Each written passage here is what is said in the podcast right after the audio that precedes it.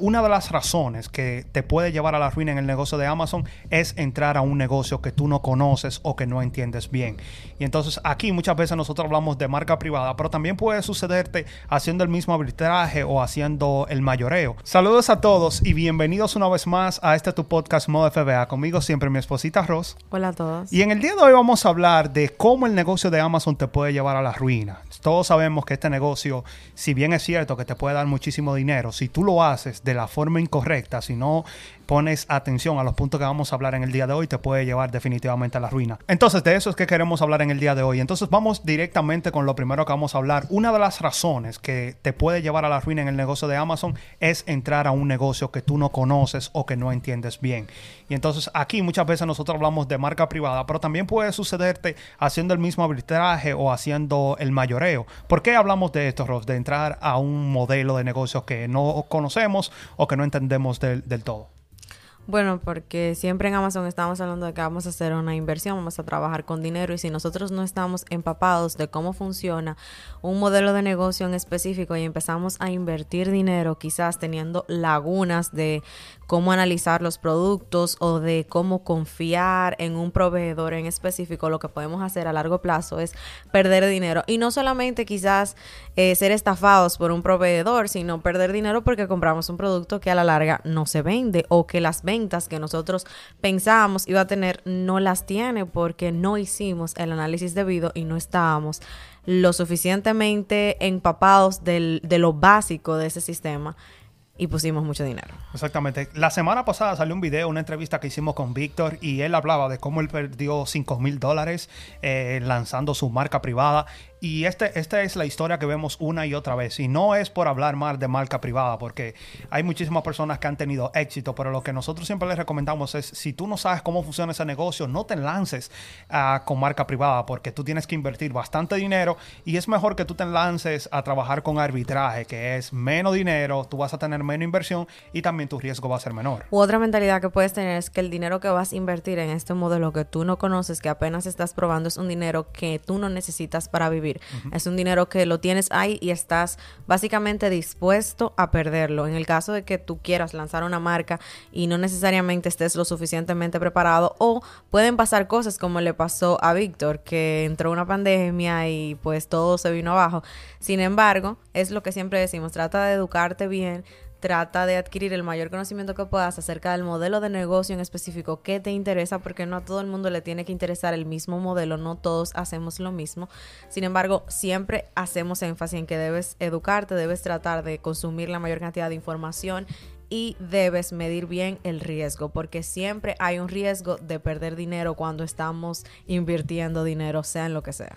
Exactamente, y para que vean que no solamente estamos hablando de marca privada, porque a veces hablamos mucho de marca privada porque es lo que las historias que más conocemos de personas que vienen donde mí me dicen, Leonel, mira, yo perdí 5 mil dólares, tengo todos los productos en mi garaje o en el basement y no encuentro qué hacer con eso porque no lo puedo vender en ningún otro lado, pero también he conocido la historia. En esto, en estas, es la semana pasada conocí la historia de una persona que invirtió haciendo el, el, mayoreo, que es wholesale, que básicamente casi lo mismo que arbitraje, para que ustedes vean que es en, en cualquier modelo te puede pasar si tú no lo entiendes. Esta persona gastó alrededor de 10 mil dólares comprando un producto y ¿qué pasó? Ahora el producto no se vende porque cometió un error a la hora de, de, de seleccionar, de analizar el producto, seleccionar ese producto y hoy en día, como quien dice, está estancado o porque no encuentro, oh, ¿qué hago?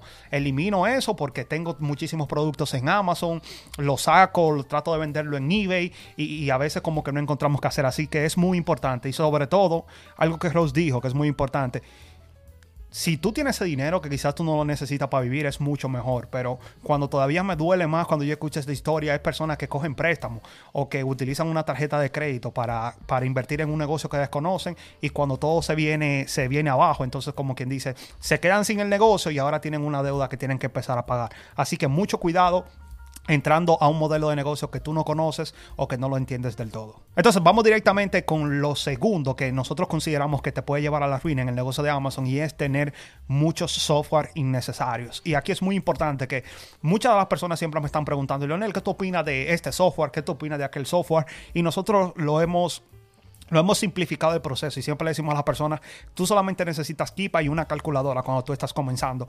Pero veo que muchas personas nuevas vienen donde mí, hacen una llamada de consulta y me dicen, Leonel, yo quiero que tú me enseñes a utilizar este software, que lo estoy pagando y, no, lo, no lo sé utilizar. O qué tú piensas de este software, o mira, yo tengo este otro software. Y aquí muchas veces no consideramos, porque, ok, yo pago 20 mensual por este, 25 por aquel, pero cuando sumamos todos estos software, a veces estamos gastando 150, 200 dólares mensuales de software que casi no estamos utilizando. Así que yo creo que hay que tener bastante cuidado con estos software. Claro, porque esas herramientas están diseñadas precisamente para simplificar el negocio, para hacerte la vida más fácil a la hora de buscar productos.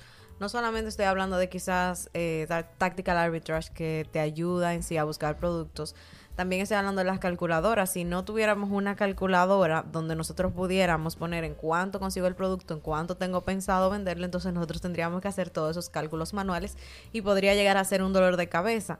Entonces, por eso es que es de vital importancia que prioricemos a la hora de elegir los softwares que vamos a tener fijos en nuestro negocio no es que te quites la posibilidad de probar otros softwares. Si sale alguno que te llama la atención, una funcionalidad en específico que tiene, pues tú puedes probarlo. Algo que la mayoría de herramientas tienen es un periodo de prueba. Puedes utilizar ese periodo, quizás decir, bueno, lo voy a pagar un mes, eh, en ese mes voy a tratar de ver las funcionalidades, de entenderlo lo mejor que pueda. Y pues si en un mes tú no lo logras entender y necesitas más apoyo para entender esa herramienta, es bueno que la canceles y sigas consumiendo contenido. Quizás busques el apoyo de alguien que la utilice para que así tú no estés pagando dinero por algo que no utilizas o que a lo mejor no estás aprovechando al máximo. Exactamente. Si tú te pones a pensar, yo veo personas que utilizan Celeram y RepSeller. Siempre hemos dicho que con una de, las, dos, Tú, tienes. Entonces tienen estas dos herramientas. Ahí estamos casi en 30 dólares. Pagan Kipa, es indispensable. Y 20 dólares más, ahí estamos en 50. Pagan este Inventory Lab, que son 79 dólares, creo. Y ahí, estamos, ya estamos hablando que estamos en los 100 y algo. Pagan un repricer con Be Cool y tienen quizás uno de 50 dólares mensuales. Y cuando tú le pones Tactical Arbitrage, ya estamos hablando de 200 dólares y pico. Y eso, que yo he visto personas que todavía tienen otras herramientas, que tienen Seller Board y que, y que cuando tú cuentas todas las herramientas que tienen, están pagando 200 y 300 dólares mensuales. Y cuando tú les preguntas, ¿cuáles tú estás utilizando? Bueno, yo solamente utilizo este, la calculadora y Kipa. las demás las tengo ahí por si acaso. Y no solamente eso, cuando tú le preguntas qué cantidad de, ventas están teniendo al mes, a lo mejor no están teniendo la cantidad necesaria para poder cubrir del mismo negocio esas herramientas. Porque esas herramientas están supuestas a pagarse con las ganancias que tenemos de la mercancía que vendemos. Así que es muy importante a la hora de agregar una herramienta nueva, si es costosa o aún o aunque no sea costosa, es súper importante que tú verifiques el volumen de ventas que estás teniendo, si de verdad tú puedes darte el lujo de tenerlas todas esas o si por ahora tienes que ser un poquito más frugal y solamente tener las esenciales, porque todo es parte de un proceso, todo es parte de ir en cada escalón que nos corresponde en nuestro negocio. Nosotros no podemos pretender estar en la primera etapa teniendo absolutamente todas las herramientas cuando no tenemos ni siquiera el tiempo de utilizarla. Hay personas que no pueden que tienen esto como un side hustle, que tienen esto como un medio tiempo o que a lo mejor lo tienen simplemente para, eh, qué sé yo, para adquirir más... Ingresos extra. Exactamente, para tener ingresos extra, el pluriempleo. Entonces, tú a lo mejor lo que puedes dedicar es dos o tres horas a este negocio y tienes un montón de herramientas que no puedes sacarle provecho, que no las puedes utilizar. Entonces es bueno que vayas viendo cuáles son las que en verdad te están ayudando en este momento. Claro, no es lo mismo si tú estás vendiendo 50 mil dólares mensualmente, que quizás te puedes dar el lujo de tener todas estas herramientas, pero si tú solamente estás vendiendo, qué sé yo, 5, 10 mil dólares y que al final del día te están quedando mil, mil 500 dólares y esas son tus ganancias, cuando tú estás pagando 200, 300 dólares es bastante eh, porcentaje de tus ganancias que tú estás invirtiendo en software que tú no estás utilizando. Y pasando directamente a otro punto Y aquí queremos hablar de algunos gastos adicionales. Muchas veces solamente nos enfocamos en que, ok, yo le pago, yo pago los software, yo le pago a Amazon mi, mi, mi membresía para yo tener mi cuenta de vendedor y todos los demás, pero hay otros, otros gastos que tenemos que tener pendientes. Y muchas personas a veces ni lo tienen y al final del año cuando van a llenar sus impuestos ni tienen todo esto organizado. Pero cada vez que las personas yo veo que están comprando una computadora súper cara para hacer este negocio, no es necesario una computadora mm, de mil dólares para tú hacer este negocio Veo que siempre están comprando, o oh, que necesito hacer un upgrade, eh, actualizar mi impresora. Cuando tú también piensas que tengo que comprar cajas y todos estos gastos, cuando lo ponemos al final del día, es, bastante los gastos que estamos teniendo. Así que también hay que tener muchísimo cuidado con esto. ¿Qué, qué te parecen los gastos a veces que tenemos y que no les damos mucha importancia? Bueno, sí, no podrían ser considerados gastos hormigas porque a lo mejor eh, no es que, ah, que una cosita por aquí, una cosita por ahí. Son, herramientas que en verdad son útiles para el negocio. Sin embargo, no necesariamente debes irte por la versión más premium para comenzar. Por ejemplo, siempre decimos que cuando iniciamos nosotros no teníamos la Rolo porque pensábamos que quizás hacer esa inversión en ese momento donde todavía estábamos probando el negocio no era necesario. Pero cuando ya estábamos teniendo un flujo grande de productos que estábamos enviando constantemente a las bodegas de Amazon y nos dimos cuenta que estábamos gastando bastante en tinta para la impresora, dijimos, bueno, es hora de buscar una opción que para nosotros signifique reducir gastos por otro lado.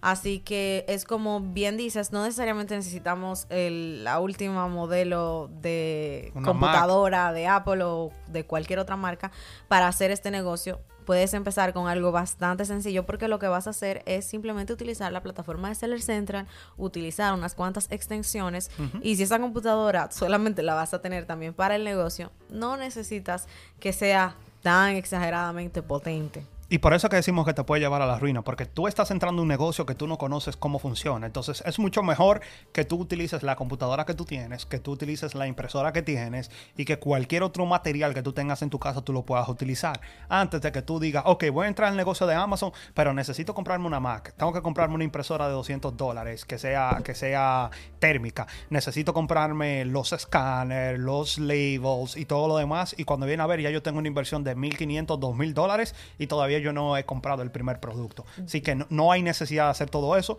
Yo creo, y es lo que siempre he dicho a las personas, tú puedes empezar con lo que tú tienes en, tus manos, con lo que tienes en casa, y así no, empiezas ya como quien dice con mil, mil dólares, dos mil dólares abajo antes de enviar tu primer producto.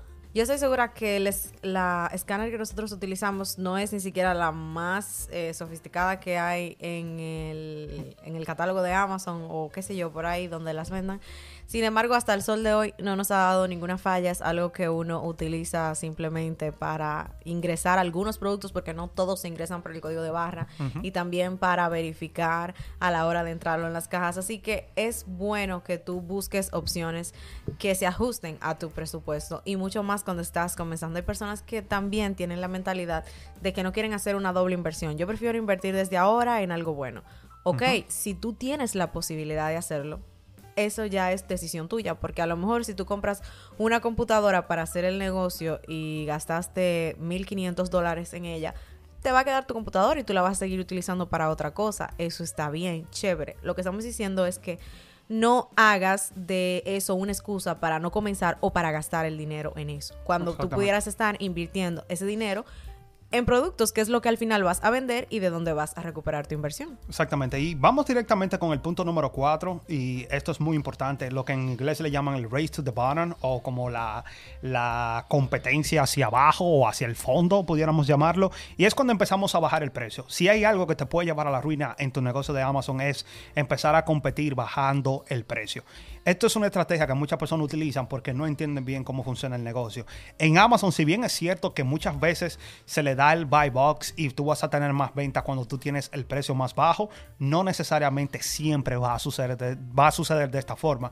Yo he visto muchísimos casos donde hay personas que están vendiendo un producto en 15, 17 dólares y el buy box lo tiene una persona en 22, 25 dólares. Entonces, Muchas personas piensan, ok, todo el mundo está en 25 dólares y para yo vender más lo que yo voy a hacer es que lo voy a bajar a 23 o a 22 dólares. Lo que tú no sabes es que pueden haber otras personas que te sigan a ti y si tú lo pones a 23, otra persona viene y lo pone en 22 y tal vez ya tú tienes tu reprice configurado y tu reprice lo va a poner en 21 y la otra persona y cuando viene a ver ya un producto que te estaba dejando 5 dólares de ganancia, ahora te está dejando 2 o 3 dólares de, pérdida.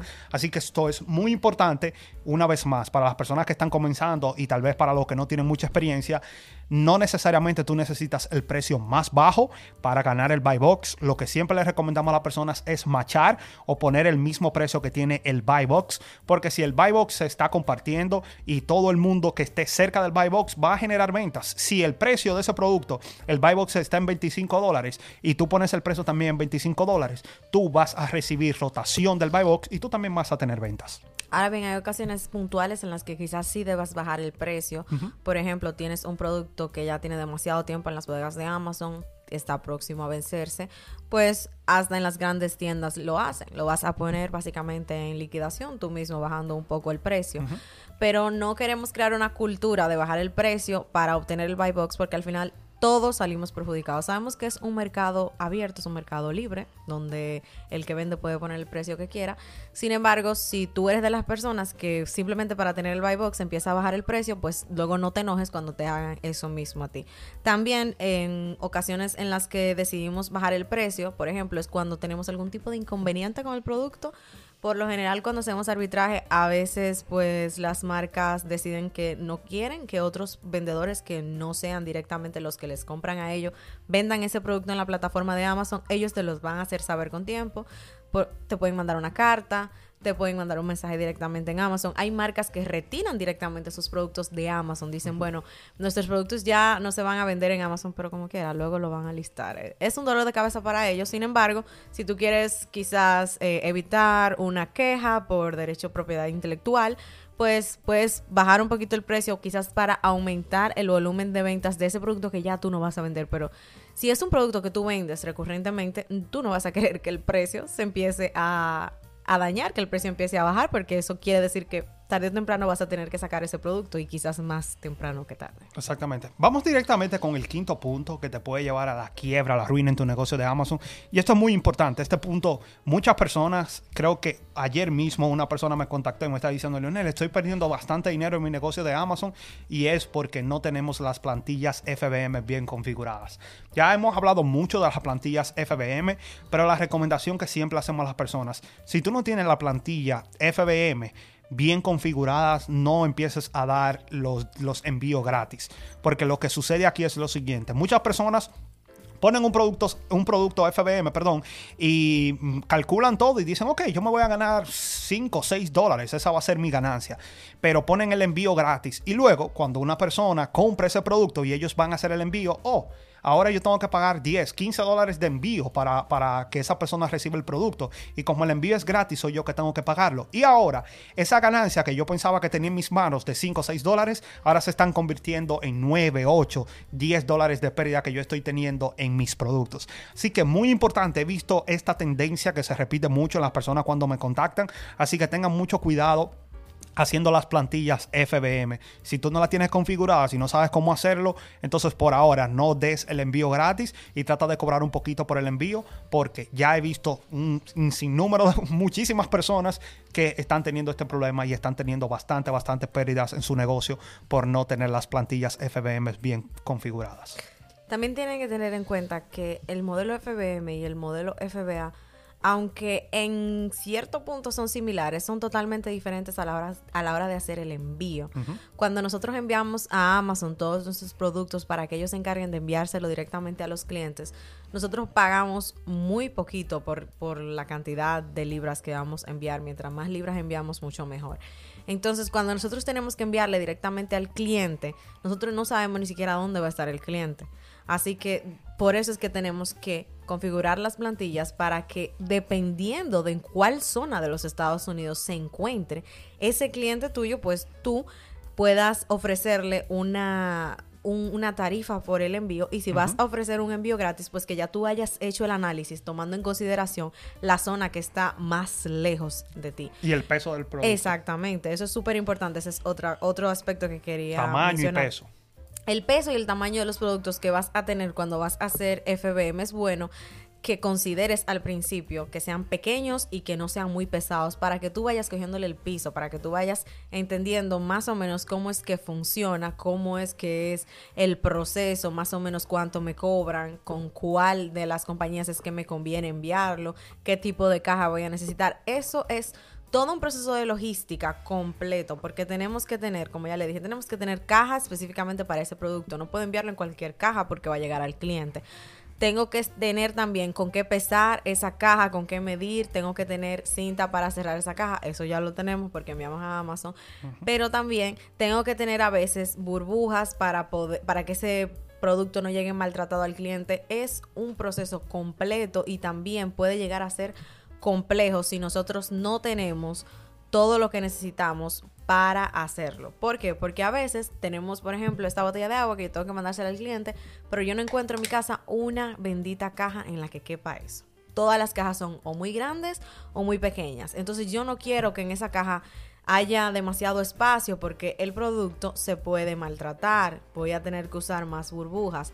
Entonces, es por esto que siempre decimos que cuando vayas a empezar a hacer FBM, lo hagas con productos pequeños, te prepares bien, tengas más o menos la caja que vas a necesitar y también que midas la probabilidad de que te equivoques y que puedas llegar a tener pérdidas con los primeros productos, porque sí puede pasar, es un proceso de aprendizaje en el que estás. Lo importante es que reflexiones y digas, bueno, envié este producto, perdí, qué sé yo, dos dólares, pienso que en cuanto al precio en el que se está vendiendo ahora mismo, yo lo que pudiera hacer es subirlo a tanto y de esa manera configurar mis plantillas y ya yo, ya yo sé más o menos cuánto me van a estar cobrando por ese producto porque conozco el tamaño y conozco el peso, algo que no sabemos al principio. Así que si tú estás interesado en hacer FBM, empápate bien de información porque aunque es similar, en el proceso de enviar es bastante distinto a hacerlo directamente a Amazon. Exactamente. Si les gustaría que le hiciéramos un video comprando los labels y cómo se hace una orden FBM, me lo pueden dejar en los comentarios y también podemos hacerle un video. De todos modos, muchas gracias por estar aquí con nosotros una vez más. Te voy a dejar por aquí unos, unos videos que hemos hecho, cursos gratis de, de cómo vender en Amazon desde cero y también cómo empezar con el mayoreo. Así que te lo voy a dejar aquí. Si tú todavía no lo has visto, este es un buen momento para que tú vayas y lo veas. Así que nada, una vez más, muchas gracias por estar aquí con nosotros y nos vemos en una próxima. Bye. Ciao.